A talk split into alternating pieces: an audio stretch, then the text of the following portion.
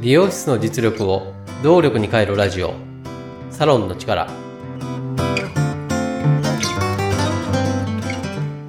経営業パートナー中尾康人です。この番組はサロンが本来の力を出し切れない問題を解決するため業界のこれからを先読みしもともと備えているサロンの持ち味を見直し強みに変える。未来志向の意見交換番組です金融機関の方とお話しして感じるのは、融資の依頼をするときにしてはいけないことがあるということです。それには、金融機関ゆえの考え方が裏側にあります。ここでいう金融機関というのは、銀行の融資担当や決済者、信用保証協会といったお金を借りるときに登場する方々です。融資をお願いするときのお作法、それと金融機関が融資を決定するときにどんなことを考えているのかということを整理してみました。最初にお作法なんですが、大きく3つあると思ってます。1つ目は、挑戦的な売上目標を設定しないこと。2つ目、不安要因を隠さないこと。3つ目、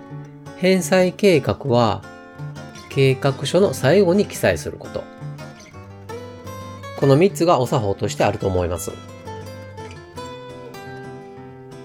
この3つのお作法の一つ一つに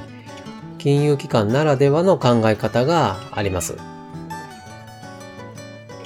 続いてその説明をしたいと思います。一つ目の挑戦的な売上目標を設定しないこと。金融機関としては、計画通りに売上が立たなかった時に返済が滞ることを一番避けたがります。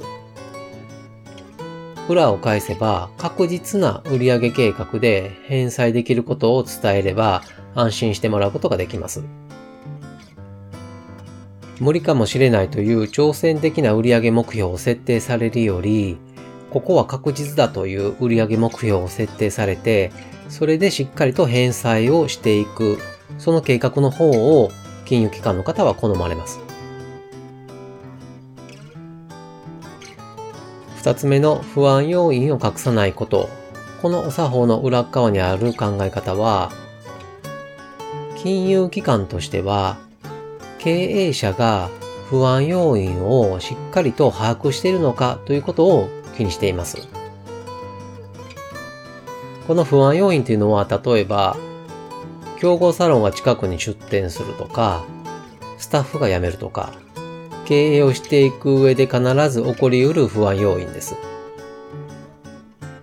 この不安要因があるときは、絶対に隠さず伝えることが大事です。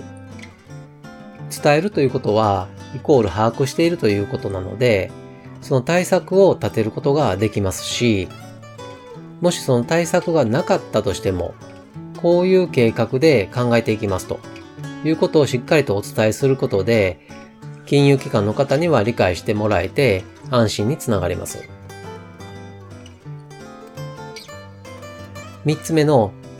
返済計画は計画書の最後に記載すること。金融機関にとっても一番気になるのがこの返済計画なんですが、この返済計画を一番最初に持ってくるというのは、一見結論を最初に持ってくるのでいいように思うんですが、お作法的には行儀が悪いというふうに取られがちです。では、返済計画の前に何を書くのが好まれるのかというと、それはストーリー性です。金融機関の方が融資を判断するときに大切にするのがこのストーリー性だからです。具体的には、なぜ借り入れをしてそれをしなければいけないのかという原因、理由、そしてどうすれば実現することができるのかという方法、計画、そして実現した結果どうなるのかというビジョン、このストーリーが金融機関にスッと入り込んで、負に落ちることが理想的です。このストーリーの後に返済計画が来るのがお行儀がいいとされています。金融機関もできるだけ貸してあげたいし、協力したいと思っています。その気持ちに沿って融資したくなるストーリー。それに加えて、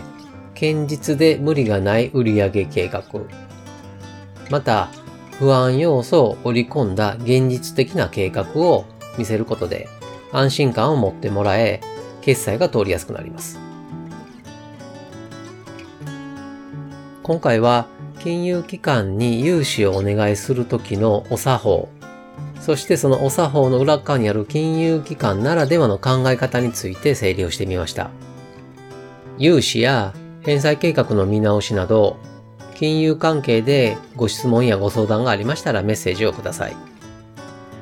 メッセージは LINE 公式アカウントからお願いします。LINEID は、アットマーク 902tinkw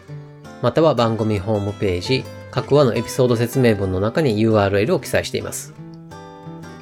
サロンの力で配信している同じ内容を文章でも読みたいという方にはノートで公開しています。ノートの URL も番組ホームページ、またはエピソード説明文の中に記載しています。それでは今回もサロンの力、最後までお聴きいただきありがとうございました。経営業務パートナー中尾康人でした。